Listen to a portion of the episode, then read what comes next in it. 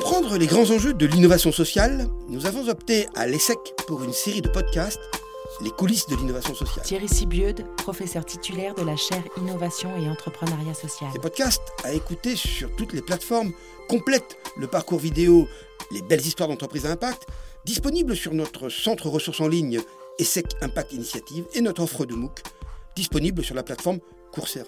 Ces podcasts nous permettent d'aller vraiment au fond des choses, ces podcasts dans lesquels nos invités, acteurs et actrices de l'innovation sociale se livrent au micro de nos intervenants.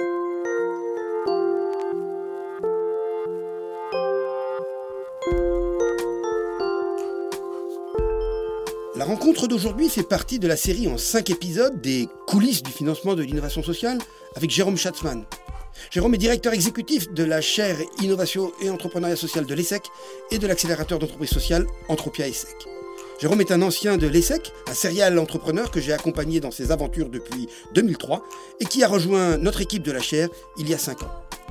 Jérôme reçoit aujourd'hui Sébastien Goua, directeur de l'innovation du groupe associatif Ciel Bleu.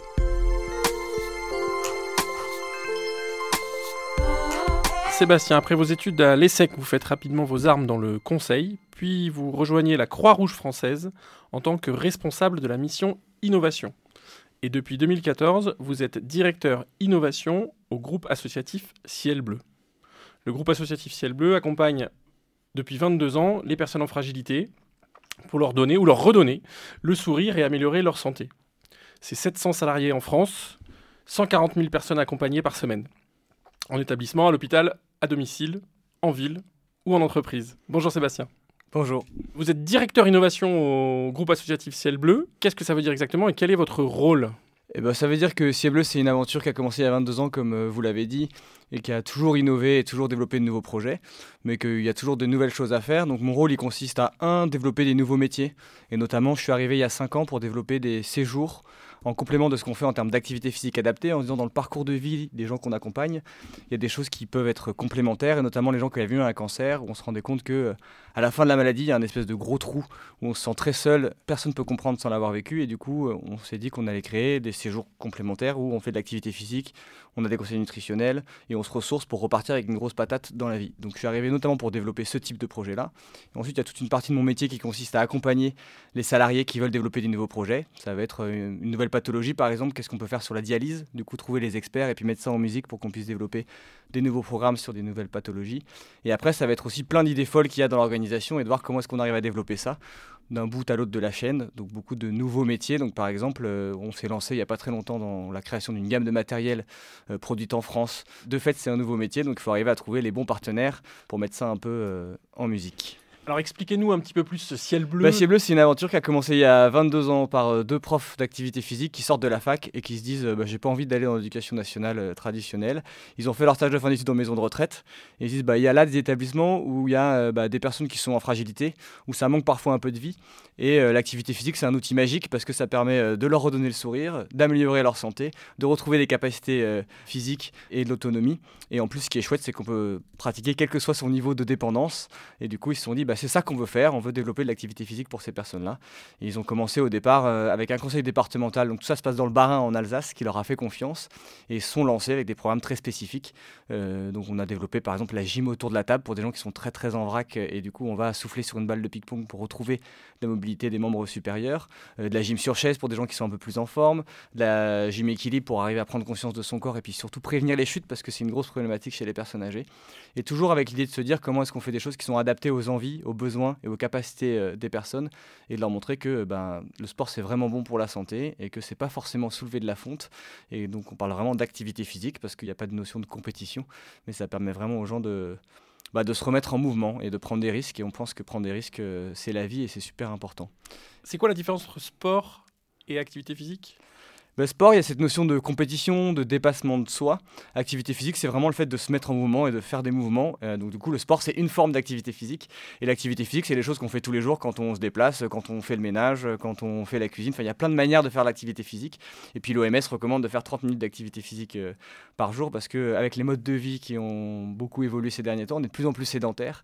Et en fait, euh, ben, c'est devenu la quatrième cause de mortalité dans le monde, la sédentarité. On ne meurt pas de la sédentarité, mais on meurt des conséquences du fait de ne plus bouger parce que l'homme, il est fait pour, pour avancer et pour rester en mouvement. Donc l'activité physique, c'est le fait de bouger, tout simplement. D'accord, activité physique pour des personnes âgées, et donc chez elles ou en maison de Et retraite là, c'est ça, c'est que l'outil il est universel. Donc, du coup, on l'a fait au départ beaucoup pour des personnes âgées en maison de retraite. Puis après, on s'est rendu compte qu'il y avait des gens à domicile qui n'étaient pas en maison de retraite, mais qui avaient aussi besoin de bouger ou qui n'osaient plus sortir de chez eux. Donc, on allait faire de l'activité physique à domicile. Et puis, on a surtout diversifié les nombres de personnes et de fragilités qu'on accompagnait parce que l'outil il est universel. Et du coup, on l'a développé ensuite pour des personnes qui étaient atteintes de maladies chroniques, cancer, obésité, sclérose en plaques, personnes qui sont en situation euh, de dialyse. Et de plus en plus pour des personnes aussi qui sont en situation de handicap ou de précarité sociale, parce que l'outil il est toujours universel. Il a toujours un objectif de santé et un objectif aussi de création de liens sociaux, parce qu'avec une bonne pédagogie, c'est ça qui fonctionne. Donc soit on va en établissement, dans les hôpitaux, en collectif pour euh, des groupes de 10 personnes en gros qui vont pratiquer ensemble, parce que l'échange il est super important aussi. Soit après on peut aussi euh, faire ça à domicile en individuel pour les personnes qui sont de fait euh, chez elles.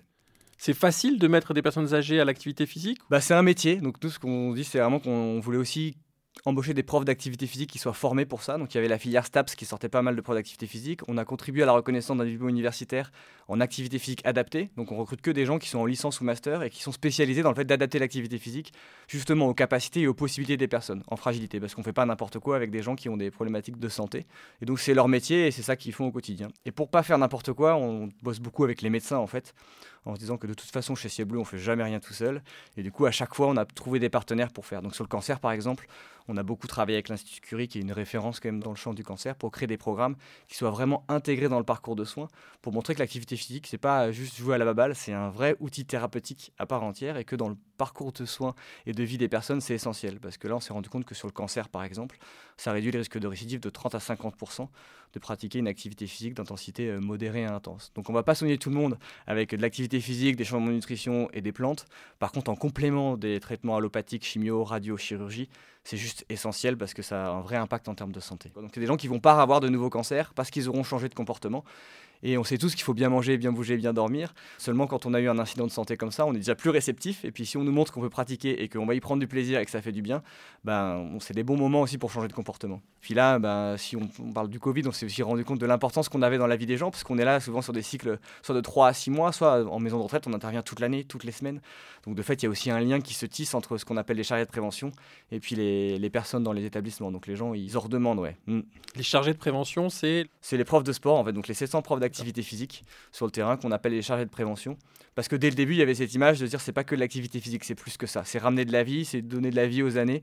Et on commence à aller maintenant sur la nutrition, sur euh, tout ce qui est socio-esthétique. On peut intégrer en fait plein de nouveaux outils dits complémentaires en traitement du médicament et de ce qu'on met en place. Et c'est vraiment ça qu'on défend pour le système de santé. C'est dire en un modèle, au fait, aujourd'hui en France qui est très curatif. En gros, je tombe malade, on me file des médocs et merci, au revoir. Et comment est-ce que de plus en plus on transforme ce modèle-là en modèle préventif où tout au long de la vie des personnes, eh ben, on intègre des moments où on peut prendre conscience que euh, ben, on est aussi un corps et que le mettre en mouvement, c'est possible.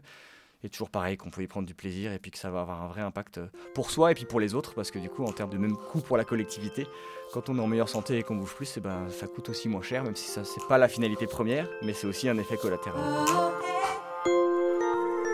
Un podcast de l'ESSEC. Une série sur les coulisses du financement de l'innovation sociale. Sébastien Goua, je voulais savoir, j'ai vu que Ciel Bleu était un groupe associatif. Qu'est-ce que ça veut dire un groupe associatif? Eh ben, ça veut dire qu'au fur et à mesure de l'aventure, on a eu besoin d'autres structures juridiques pour plein de raisons. Donc du coup, on a commencé par une association et ça nous tenait à cœur parce que la non-lucrativité, l'indépendance, le fait de ne pas faire les choses pour rémunérer les actionnaires, le fait de ne pas être sur l'enrichissement personnel, c'est super important pour nous. Donc du coup, l'association, c'était vraiment la clé de voûte de ce qu'on a mis en place au départ. Puis après, on s'est rendu compte que pour intervenir à domicile, il fallait avoir un agrément qualité et pour ça, il nous fallait aussi une autre association. Donc on a créé Domiciel, on fait plein de jeux de mots avec Ciel, qui est une association pour pouvoir intervenir à domicile et qui a un agrément qualité. Et puis après, au fur et à mesure de l'aventure, on s'est dit, bah, on aimerait bien intervenir en entreprise, parce que là aussi, il y a des gens qui sont euh, en fragilité et des gens qu'on peut aller chercher. Et puis, pour parler aux entreprises, bah, on se rendait bien compte qu'une association, euh, qu'on le veuille ou non, il y a plein d'a priori et plein de préjugés sur une association. Et donc, pour parler d'entreprise, il nous fallait une entreprise. Donc, on a créé une entreprise dont l'actionnaire unique est l'association. Et en se disant, eh ben, on va pouvoir créer un cercle vertueux où on, on va vendre des prestations en entreprise. Et puis, les bénéfices qui sont générés par cette entreprise-là vont être réinjectés au service de la mission d'activité financière et géographique de Ciel Bleu. Et puis, donc ça, ça fait un peu ce qu'on appelle nos jambes, c'est nos activités qu'on a mis en place. Euh, il y a eu d'autres entreprises qui se sont créées ensuite parce que bah, on a créé notre gamme de matériel, parce qu'on ne trouvait pas ce qu'il nous fallait chez Decathlon et Casal Sport. Donc on s'est dit, eh ben, on va secouer des designers et nos bénéficiaires dans une boîte, et puis on va les faire sortir une gamme de matériel. Et puis on voulait produire en France, donc du coup on a créé une boîte qui s'appelle Ciel Développement pour pouvoir mettre ça en place, avec le même cercle vertueux, c'est-à-dire que l'association est l'actionnaire unique. Et puis ensuite, bah, on s'est dit c'est bien ce qu'on fait parce qu'on a trouvé un modèle économique, mais ça serait chouette aussi d'aller chercher des fonds auprès de personnes morales et physiques, parce qu'il y a plein de choses qu'on n'arrivait pas à financer, notamment de l'innovation ou des personnes qui n'avaient vraiment pas accès à nos activités parce qu'elles n'avaient vraiment pas de moyens financiers. Et du coup, on s'est dit bah, comment on va chercher des fonds aussi auprès de donateurs. Donc on a créé une fondation pour être reconnu euh, là-dessus. Et puis enfin, le dernier petit, c'est un institut de recherche parce que euh, bah, ce qu'on veut, nous, c'est vraiment d'avoir un changement de société. Donc c'est une innovation sociale ciel bleu, mais c'est aussi de changer la société en profondeur, et faire bouger les lignes, sur la prévention notamment. Et du coup, l'Institut a vraiment pour vocation de faire reconnaître l'activité physique comme un outil thérapeutique à part entière, et de porter toutes les recherches qu'on a fait au fur et à mesure de l'aventure, pour qu'on puisse rentrer dans les politiques de prévention au niveau de la santé euh, en France notamment. Et donc tout ça, ça fait un groupe associatif, avec l'association qui est au cœur, et puis bah, plein de petites sœurs ou plein de structures qui se sont créées au fur et à mesure pour des raisons bah, à la fois juridiques et puis aussi de communication et d'être reconnu un certain nombre de choses parce que bah, les outils juridiques, ça reste des outils, mais c'est important. Quelles sont les difficultés pour innover dans une association? Est-ce qu'il n'y en a pas spécialement? Ou est-ce que c'est euh, plus difficile, moins difficile qu'ailleurs? Je dirais que l'association, c'est un groupe humain, comme tout groupe humain, donc ça va vraiment dépendre de la culture de l'organisation, quoi, comme toute organisation. Voilà. Donc je pense que c'est pas plus difficile qu'ailleurs, et je trouve qu'une organisation, c'est comme un être vivant, quoi. Donc il a sa capacité ou pas, il est plus ou moins souple, plus ou moins flexible, plus ou moins adaptable, quoi. Et chez Ciel Bleu, pour le coup, c'est assez facile. On est des profs de sport, donc c'est des gens qui sont pragmatiques, c'est qu'au bout d'un moment, on y va, quoi. Il y a un besoin, on y va, il faut bouger et on y va. Il y a quand même ce truc un peu de compétition, donc euh, assez pragmatique.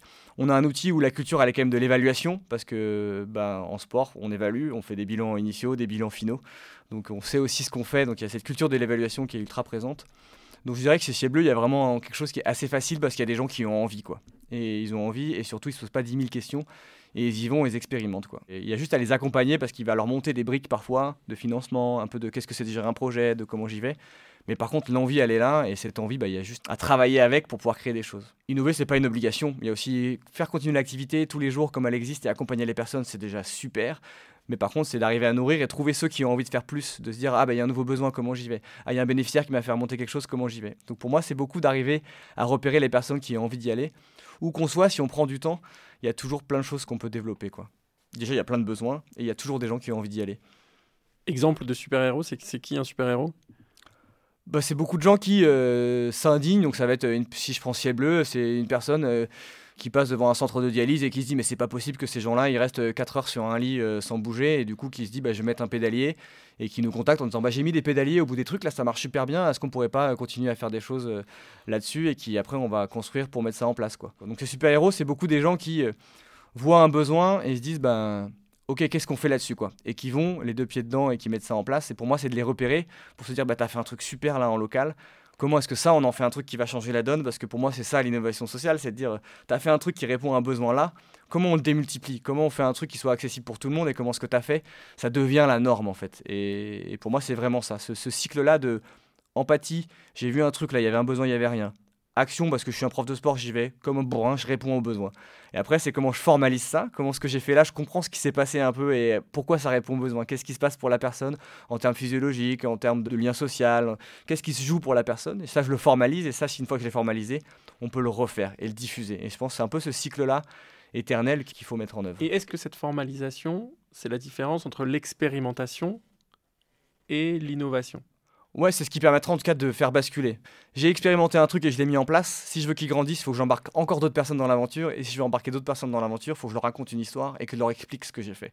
Du coup, la phase où j'explique ce que j'ai fait, bah, c'est ce moment-là où on bascule de j'ai fait un truc avec mon cœur à petit à petit je vais le raconter à d'autres et on fait rien tout seul encore une fois pour grandir et du coup je vais embarquer d'autres personnes et c'est ça qui va me permettre de petit à petit bah, faire une innovation qui va grandir et puis demain peut-être faire un changement de société c'est-à-dire devenir la norme et si je prends l'exemple de l'activité physique sur le cancer c'est que demain quand je suis traité pour un cancer bah, de manière systématique j'ai chimio radio chirurgie puis j'ai mon programme euh, d'activité physique et de nutrition parce que juste euh, c'est comme ça quoi. C'est juste une évidence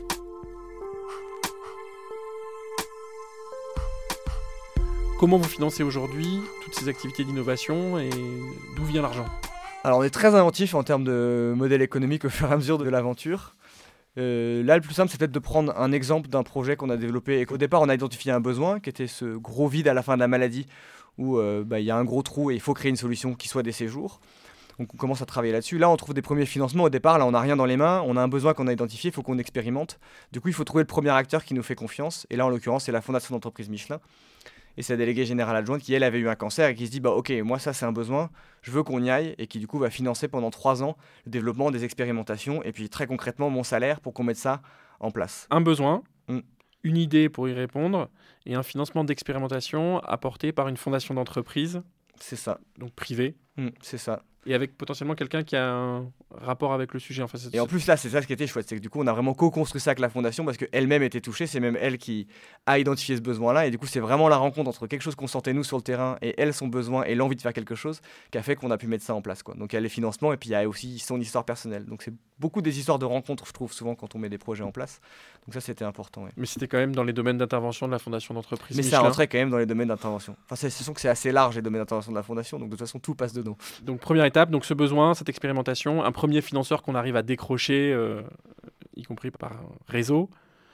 Ensuite, comment on continue à innover une fois qu'on a fait cette première euh, étape-là? Et ben après, c'est là qu'il faut inventer les choses et de se dire, ben, on va avoir des modèles qui sont pour moi toujours assez hybrides dans notre secteur. Donc du coup, on va essayer de faire participer les bénéficiaires et de voir euh, à quel point ils peuvent payer avec des systèmes de tarifs. Et c'est là qu'on fait plein d'expérimentations pour voir ce qu'ils peuvent payer, est-ce qu'on fait du prix libre, comment est-ce qu'ils peuvent participer financièrement, comment on trouve d'autres fondations pour ceux qui n'ont pas les moyens de façon qu'on va embarquer aussi dans l'aventure? Et puis après, ça va être de comment on rentre dans le système de droit commun pour que ça devienne vraiment pareil, que ça devienne universel. Donc comment est-ce que notamment avec les groupes de protection sociale, qui doivent financer des actions de retour à l'emploi.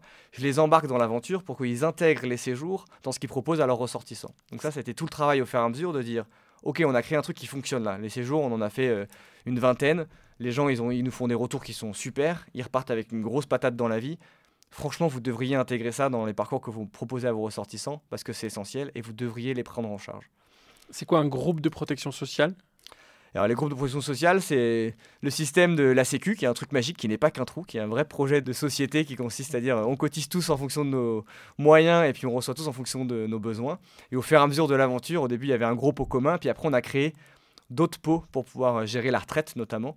Euh, Et du coup, c'est ces groupes de protection sociale qui sont créés. Pour ça, on les connaît, hein, c'est Malakoff Médéric, euh, AG2R La Mondiale, euh, euh, Clésia, euh, ils sont pro BTP, Agrica, et qui du coup vont gérer sur des branches professionnelles spécifiques parce qu'il y avait des besoins spécifiques. Par exemple, AG2R va gérer la retraite de la boulangerie parce que bah, c'est pas la même chose quand on est boulanger ou quand on est cadre dans une grosse entreprise. Donc ils vont gérer la retraite de ces secteurs-là et puis ils vont aussi faire de la prévoyance et de la complémentaire santé. Donc c'est des gros acteurs en fait du système de protection sociale euh, français qui vont euh, bah, permettre de faire en sorte que les aléas de la vie, notamment en termes de santé, puissent être pris euh, en charge. Et ces groupes, ils ont des, vous avez appelé ça des ressortissants? C'est vous, c'est moi qui, on ne sait pas, mais en fait, euh, voilà, on cotise tous au régime général de la Sécu et puis on cotise tous à ce régime-là de ces groupes-là en fonction du secteur dans lequel on travaille. Et du coup, bah, on est ressortissant de ces groupes-là. Et puis quand on va solder la retraite notamment, eh ben, on va avoir notre retraite par du régime général et puis de ces groupes de protection sociale qui vont nous verser notre euh, retraite. Et il y a la fédération Agir Carco qui est au-dessus de tout ça et qui donne des grands axes en termes d'actions à mettre en place pour les ressortissants justement sur l'accompagnement des aidants, sur le retour à l'emploi après un, arrêt longue durée. Et du coup, euh, qui, ils doivent mettre en place des actions pour ces personnes-là. Et leur intérêt, alors ils doivent le faire, mais ils ont un intérêt à le faire aussi? Bah, leur intérêt, c'est que c'est des acteurs du bien commun pour nous. Donc, du coup, ils doivent le faire parce qu'ils veulent faire en sorte que les gens soient en bonne santé et puissent euh, bah, continuer leur vie le plus longtemps possible. Donc, ils ont vraiment des actions de prévention qui sont au cœur de leur mission. C'est-à-dire qu'il y a effectivement versé des fonds et versé de la retraite financièrement, mais il y a aussi tout ce qui est prévention. Et en fait, on est dans l'idéal de la Sécu qui était de dire comment est-ce que euh, bah, la santé, ça reste un droit, ça devient pas un luxe. Comment est-ce qu'on se tient debout et comment est-ce que tous les aléas qui font la vie, on les limite pour que les gens puissent être libres et vieillir en bonne santé tout au long de la vie. Donc les groupes de protection sociale, ils sont en plein là-dedans. C'est l'idéal en tout cas. Et nous, on s'inscrit vraiment là-dedans. On s'inscrit vraiment dans l'idéal euh, de la Sécu au sortir de la guerre en 45.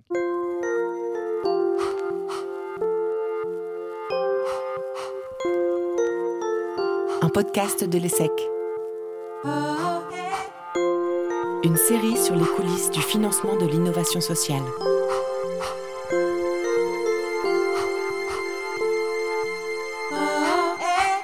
Ce que je comprends, si je fais le parallèle entre le financement de l'innovation sociale porté par une association, c'est que au démarrage, on a un besoin, euh, on a euh, l'équivalent d'un actionnaire qui va être une fondation d'entreprise, enfin l'équivalent de ce que serait un, actionnaire dans une société commerciale qui va euh, payer le démarrage.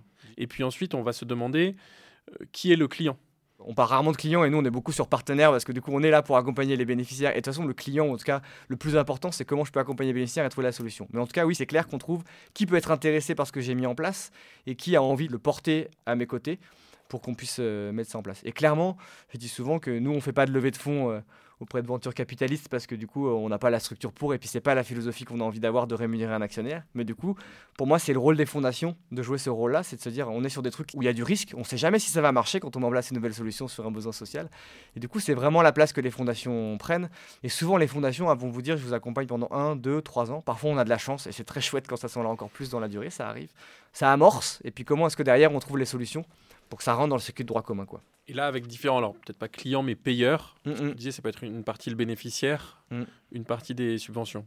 Sur notre métier d'activité physique euh, adaptée, dans les maisons de retraite, en fait, les maisons de retraite vont, vont payer les- le temps de présence de cibles dans les établissements. Donc indirectement, ça va être les conseils départementaux et les agences régionales de santé qui vont financer ça. Donc là, il y a tout un travail aussi de reconnaissance pour faire reconnaître Ciel comme un outil de soins, parce que du coup, on peut passer sur les budgets soins et du coup, ça nous permettre bah, d'accompagner au mieux les personnes dans les établissements. Donc si ma grand-mère, elle fait de l'activité physique dans sa maison de retraite, peut-être qu'elle va payer une partie, elle, mais une autre partie va être payée par la sécurité sociale ou le groupe de prévoyance sociale. En fait, en maison de retraite, il y a une partie qui est payée par vous, c'est l'hébergement et les animations. Une partie qui est payée par le conseil départemental, c'est tout ce qui est autour de la dépendance. Et une partie qui est payée par l'agence régionale de santé, qui est tout ce qui est autour de la santé. Et du coup, pour nous, c'était de passer des budgets animation qui sont payés par les personnes au budget soins, qui sont des enveloppes plus importantes, et pour que ça soit vraiment payé euh, pas par les personnes, justement. Alors vous disiez, vous n'êtes pas euh, venture capitaliste, Sébastien Goua, mais vous avez quand même euh, fait un partenariat avec une société de gestion d'actifs qui fait de euh, ce qu'on appelle euh, le private equity, donc de l'investissement dans des sociétés, 1, 2, 3 IM. C'est assez étonnant comme attelage, comme alliance, c'est assez, assez innovant. C'est un peu contre nature et c'est une logique qui n'est pas toujours évidente à comprendre. Comme je dis souvent, euh, nous, on est plutôt des herbivores. Et les fonds d'investissement, c'est plutôt des carnivores dans notre écosystème. On parle du pourquoi et de pourquoi on fait les choses, on ne les fait pas forcément pour la même raison. Mais il se trouve que les fonds d'investissement, et un de 3 IM, ils investissent et ils achètent des maisons de retraite notamment. Ils investissent dans ce secteur-là. Du coup, ce qu'on s'est dit, nous, c'est dire, bah, ok, ils investissent dans des maisons de retraite pour générer un rendement financier. Mais nous, ce qu'on pense, c'est qu'une maison de retraite, c'est pas que ça, et c'est aussi beaucoup de la vie et beaucoup d'accompagner les personnes. Donc comment est-ce qu'on crée un cercle vertueux? Et donc du coup, comment est-ce qu'un des 3 IM investit dans des maisons de retraite? Mais quand il investit, il fait son métier, et ben il va mettre en place des actions de cible. Donc nous, on va faire notre métier, et systématiquement, on va intervenir dans la maison de retraite après un diagnostic pour faire des actions pour les salariés et pour les résidents, et on va mesurer l'impact en termes bah, d'amélioration de la qualité de vie dans l'établissement. Donc on va mettre ça en place. Et puis ce qui est important, c'est que bah, du coup, le rendement pour le fonds d'investissement, il sera indexé sur cet impact social. Donc de se dire, euh, on n'est pas là uniquement pour générer des revenus, et on est là aussi et surtout pour améliorer la qualité de vie dans l'établissement. Donc du coup, on a un cercle comme ça qu'on met en place où un de troisième investit dans les maisons de retraite. Nous, on va intervenir de manière systématique pour faire notre métier, pour accompagner les résidents et les salariés dans la maison euh, de retraite. Et on va mesurer l'impact de ce qu'on a eu. Et en fin d'année, on dira, bah, OK, on a atteint les objectifs. Et du coup, le rendement, bah, en fonction de ce qui a été atteint, sera plus ou moins important pour les actionnaires ensuite qui ont investi dans le fonds. Le rendement financier Mm. dépend de euh, la qualité des services apportés ça. résidents. Et, et surtout, on peut ajuster. Si jamais on voit qu'on n'a pas atteint les objectifs qu'on s'était donnés sur le plan social, et bah, du coup, on va ajuster pour mettre plus d'activités ciel bleu et pour pouvoir renforcer puis vraiment améliorer la qualité de vie dans l'établissement. Et puis, pour finir la boucle, il y a une logique de partage.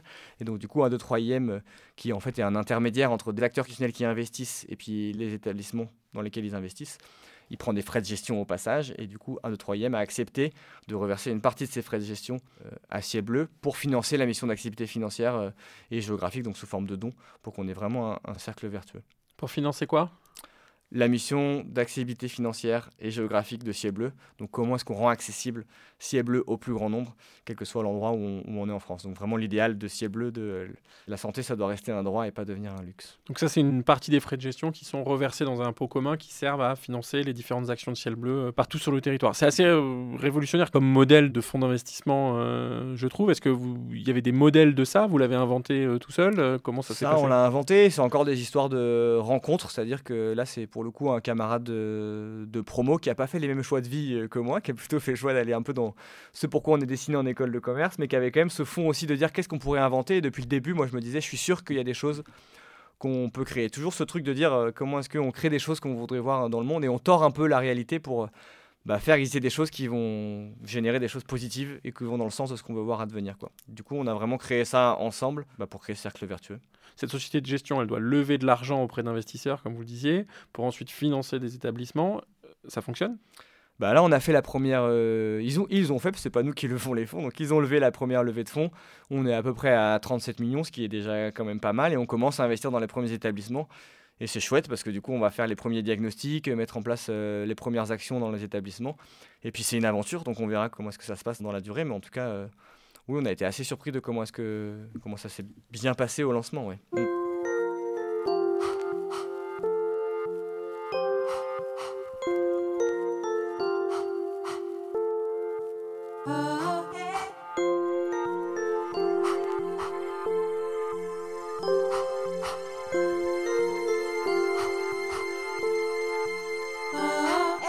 Vous financez l'activité de l'Institut de recherche et bien là, c'est beaucoup de réponses à des appels à projets, sachant qu'on est un institut de type associatif, qu'on n'a pas l'agrément recherche, qui est très difficile à obtenir, donc on n'est pas un organisme de recherche à proprement parler. Donc du coup, c'est beaucoup des alliances. Donc du coup, on bosse pas mal avec l'INSERM, mais c'est beaucoup notre comité scientifique, avec qui on va co-déposer des projets auprès de la puissance publique en recherche translationnelle pour arriver à mettre en place des programmes de recherche qui coûtent cher et qui sont sur 1, 2, 3 ans.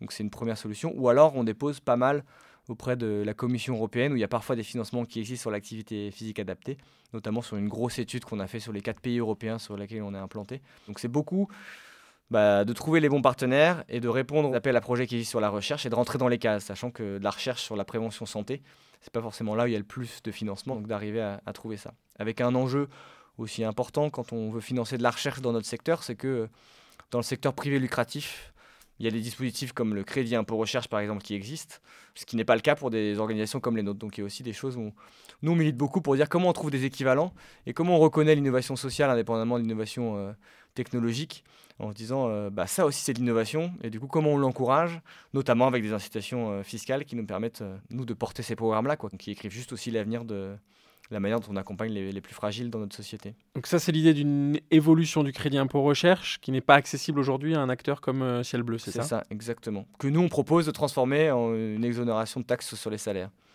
Sébastien Goua, est-ce qu'il y a d'autres euh, dispositifs, d'autres mécanismes que l'on peut utiliser pour financer l'innovation sociale? Alors oui, on peut être très inventif et notamment, bah, je pourrais vous parler des C2E, donc les chèques d'économie d'énergie, qui sont des dispositifs qui ont été inventés pour euh, bah, tous les importateurs pétroliers notamment, qui euh, génèrent pas mal de gaz à effet de serre. Et du coup, on s'est dit, bah, on va mettre en place un dispositif qui va les encourager à financer pour chaque fois qu'ils importent euh, du, pétrole, à financer des chèques d'économie d'énergie, donc à permettre à des particuliers, par exemple, d'acheter une chaudière qui est plus performante pour limiter le, le coût énergétique dans leur maison. On s'est dit comment on pourrait inventer un truc sur ce dispositif-là? Dans ce cadre-là, Ciel Bleu, vous vous dites, euh, on fait de l'activité physique, il euh, n'y a pas de lien direct. Sauf que ce qu'on fait quand même, c'est de remettre des gens euh, à la marche et au vélo quand on accompagne des personnes âgées qui sont chez elles. Et du coup, elles utilisent moins leur voiture. Et du coup, si on mesure et si on, voit les changements de comportement par rapport à des séances qu'on va vraiment tourner autour de la mobilité douce et dire aux, personnes, bah, vous allez changer de comportement, vous allez reprendre la marche, vous allez vous y mettre. Et puis on mesure en début de programme ce qui se passe et quelles pratiques elles ont par rapport à la voiture notamment, parce que c'est quand même ça un des principaux postes euh, qui génèrent des gaz à effet de serre. Et qu'on voit ce qui se passe en fin de programme, et ben on va pouvoir générer et émettre des gaz à effet de serre. Et pour ça, ben, on sera financé par le dispositif de C2E. Et donc là, c'est une expérimentation parce que ça existe dans le cadre des dispositifs proposés par l'ADEME. Puis si ça fonctionne, ça peut vraiment devenir quelque chose qui soit un, cercle vertueux euh, dans la durée. Et puis on boucle la boucle parce que pour nous, depuis le début, c'est super important d'avoir un impact social sans avoir un impact environnemental. Donc euh, on a déjà plein de voitures euh, hybrides Toyota pour limiter l'impact sur la planète. Et du coup, on est super content d'aller au bout de la chaîne. Et c'est pour ça que je suis venu en roller même. Donc en remettant des gens à l'activité physique, on réduit les transports en voiture, donc les émissions de gaz à effet de serre, donc on peut être financé pour ces économies d'émissions. Exactement, encore un cercle vertueux un podcast de l'ESSEC. Une série sur les coulisses du financement de l'innovation sociale. On investit, on finance de l'innovation tous les jours sur euh, des activités lucratives. Est-ce que c'est plus dur sur des activités à impact social? Et si oui, pourquoi? Je pense que c'est plus dur parce qu'on n'imagine pas que ça peut être de l'innovation d'accompagner des personnes âgées en maison de retraite, par exemple. Donc du coup, il y a dans l'imaginaire, quand on parle innovation, qu'est-ce qui nous vient en tête euh, On va penser à Steve Jobs, on va penser à plein de choses, on va pas forcément penser à l'abbé Pierre. Et pourtant, c'était révolutionnaire, l'abbé Pierre, ce qu'il a pu mettre en place en termes de communauté euh, euh, sur, sur, Emmaüs. Donc du coup, il y a vraiment ce truc de c'est pas reconnu dans la tête ou dans ce qui se passe ou dans les acteurs qu'on va rencontrer, c'est pas reconnu. C'est compliqué aussi parce que euh, quand on est une association et qu'on va voir la BPI, dans sa tête et qu'on lui dit on a une association, on va se dire euh, bah, vous avez combien de bénévoles euh, Et puis elle imagine qu'on est largement subventionné. Donc c'est aussi de sortir dans la tête des gens et dire en fait l'association c'est un statut juridique qui dit plein de choses de pourquoi on l'a mis en place. Mais en fait c'est de lutter contre les a priori qu'il peut y avoir. quoi. Puis enfin, c'est pas évident parce que bah, l'innovation sociale, c'est pas facile à mesurer. Parce que là où sur de l'innovation techno ou autre, ou dans le secteur lucratif, on peut mesurer en fait très vite est-ce que mon produit euh, sur le marché il a généré un max de cash. En gros c'est un peu ça. Là sur l'innovation sociale c'est est-ce que j'ai généré un max de sourire. Et euh, beaucoup dans le secteur essayent d'arriver à trouver des indicateurs qui mesurent pour dire bah, on peut faire rentrer en termes de coût éviter ce qui s'y passe nous, on y va aussi, mais on est très mesuré par rapport à ça en disant, bah, en fait, euh, ce qu'on met en place, oui, ça va générer de l'économie, mais c'est pas que ça. Ce qui se passe pour les personnes et ce qu'on porte, c'est plus que ça. C'est de la vie et justement, ce qu'on porte, c'est aussi le fond et la forme. C'est-à-dire, bah, ce qu'on fait, c'est aussi important que la manière dont on le fait et on n'est pas là pour maximiser du cash, on est là pour maximiser de l'utilité sociale. Alors là, quand on va là-dedans, ça devient compliqué. Mais du coup, on est là pour, pour moi, ramener du sourire, ramener de la vie et, que les personnes se sentent mieux au quotidien. Donc c'est difficile aussi pour ça, parce qu'aller dire ça à un investisseur, de lui dire genre, non, mais ce que vous allez faire, c'est vraiment financer du sourire. Mais lui, ce qu'il veut, c'est voilà, il faut lui donner des indicateurs, donc on va le faire et on y travaille beaucoup. Le secteur, il le fait depuis un certain temps, mais c'est de pas lâcher sur le fait que dans le fond du fond, en fait, ce qu'on fait, c'est juste ramener de la vie et de la joie à des personnes qui sont en fragilité, quoi.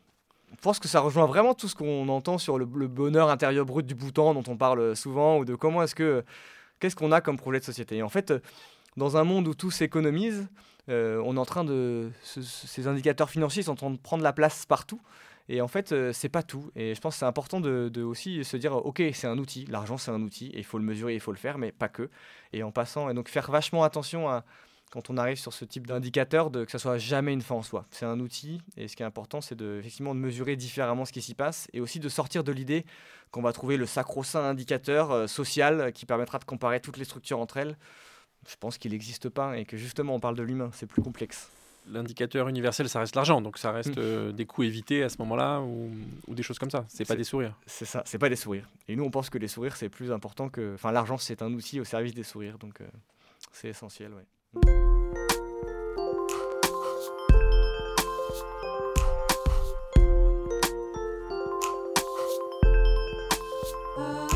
24 juin 2020, Jérôme Schatzmann, que vous venez d'entendre et qui est directeur exécutif de l'accélérateur d'entreprises sociales ESSEC Entropia et de la chaire Innovation et Entrepreneuriat Social de l'ESSEC, a remis au gouvernement son rapport sur le financement de l'innovation sociale en France, dont je vous recommande la lecture et dont les trois axes sont 1. Connecter les acteurs de l'innovation sociale, 2. Renforcer leur capacité à agir en les outillant techniquement et en les formant. Et enfin, 3. Investir en leur donnant les moyens juridiques et financiers d'agir et d'aller plus loin. Mais avant de regarder comment financer l'innovation sociale, il est important de la définir et d'en préciser les contours pour bien la qualifier. On pourra ensuite montrer combien la nécessité de financer cette forme d'innovation et d'investir dans ce domaine est cruciale. D'après l'article 15 de la loi sur l'économie sociale et solidaire du 31 juillet 2014, L'innovation sociale se définit comme un projet porté par une ou plusieurs entreprises ou organisations consistant à offrir des produits ou services répondant, je cite, soit à des besoins sociaux non ou mal satisfaits, que ce soit dans les conditions actuelles du marché ou dans le cadre des politiques publiques, ou deuxièmement, soit à des besoins sociaux d'ores et déjà pris en compte par le marché, mais par une forme innovante d'entreprise, par un processus innovant de production de biens ou de services, ou encore par un mode innovant d'organisation du travail. De même, l'innovation peut résider dans la consultation et l'implication des bénéficiaires du projet et dans les modalités de financement. L'innovation sociale peut être de différentes intensités. Elle est parfois radicale ou de rupture, c'est-à-dire qu'elle propose un bien ou un service à la société radicalement nouveau. Elle peut aussi être incrémentale, en apportant des améliorations diffuses de procédés à une innovation déjà existante. Ainsi, l'innovation apportée par Ciel Bleu, dont vous venez d'entendre le directeur de l'innovation, Sébastien Goua, est d'offrir de l'activité physique aux personnes âgées en EHPAD, les maisons de retraite, ou aux personnes en phase de rémission d'un cancer, comme moyen pour mieux vivre et vivre le plus longtemps possible en bonne forme physique. L'idée est que la santé, pris au sens large de l'Organisation mondiale de la santé, c'est-à-dire, je cite, un état complet de bien-être physique et mental qui ne consiste pas seulement en une absence de maladie ou d'infirmité que cette santé reste un droit, autrement dit accessible à tous, et ne se transforme pas en un luxe accessible à quelques privilégiés. Tout le monde connaît l'innovation technique, financière ou juridique, qui sont d'ailleurs largement soutenues et encouragées par les pouvoirs publics nationaux, mais aussi européens. Mais l'innovation sociale reste un registre encore trop souvent réservé aux spécialistes et très insuffisamment investi par les pouvoirs publics. Pourtant, c'est, comme le montre la définition, un enjeu qui concerne tous les acteurs de la société sans exception et dont l'importance est en train d'exploser. La montée en puissance du développement durable, l'urgence climatique, l'essor des politiques RSE, responsabilité sociétale des entreprises, les évolutions du cadre réglementaire, avec notamment la loi Pacte votée en mai 2019. Cette loi est emblématique car elle inscrit de façon obligatoire dans les statuts des entreprises la prise en compte des enjeux sociaux et environnementaux dans l'exercice de leurs activités. C'est une modification de l'article 1833 du Code civil. Et cette loi leur offre la possibilité d'inscrire dans leur statut leur raison d'être et leur mission. Et c'est l'objet de l'article 1835 du Code civil. Enfin, et encore plus près de nous, les plans de relance européens et français consécutifs à la crise de la Covid, qui sont fondés sur les objectifs de développement durable et tout particulièrement les enjeux de transition énergétique et de santé publique. Il y a donc urgence à investir pour faciliter le développement de l'innovation sociale et en favoriser le financement, puis le déploiement. Comme le rappelle Sébastien Goua, l'innovation sociale est plus difficile à financer que n'importe quelle autre. En effet, comment articuler la maximisation du cash, bien souvent recherchée par les investisseurs, prioritairement, et ce que Sébastien appelle joliment la maximisation du sourire? En effet, dans l'innovation sociale, la façon de faire est aussi importante que ce que l'on fait. Une des pistes que suggèrent Sébastien et Jérôme serait d'étendre aux associations le bénéfice du crédit impôt recherche, le CIR, auquel elles n'ont inexplicablement pas droit. Une autre piste retenue par Ciel Bleu est la mobilisation d'une autre incitation fiscale existante, les certificats d'économie d'énergie, qui ont été créés par la loi POP de 2005 avec pour objectif de réaliser des économies d'énergie dans les secteurs diffus comme le bâtiment, la petite et moyenne industrie, l'agriculture ou encore les transports, et d'étendre ce dispositif aux innovations sociales qui favorisent les économies d'énergie. Une dernière piste est une rémunération des investisseurs, indexée sur l'atteinte de résultats sociaux fixés à l'avance, avec l'affectation des moyens nécessaires pour les réaliser, sur le modèle de la coopération entre Ciel Bleu et le fonds 1, 2, 3 IM que vous a décrit Sébastien? Ce montage relève du champ de ce que l'on appelle l'impact investing, catégorie d'investissement qui sont le fait d'investisseurs qui revendiquent simultanément un objectif de rentabilité financière et un objectif de performance sociale. Mais nous en reparlerons dans un prochain podcast. D'autres rencontres, d'autres podcasts, c'est sur le site de l'ESSEC.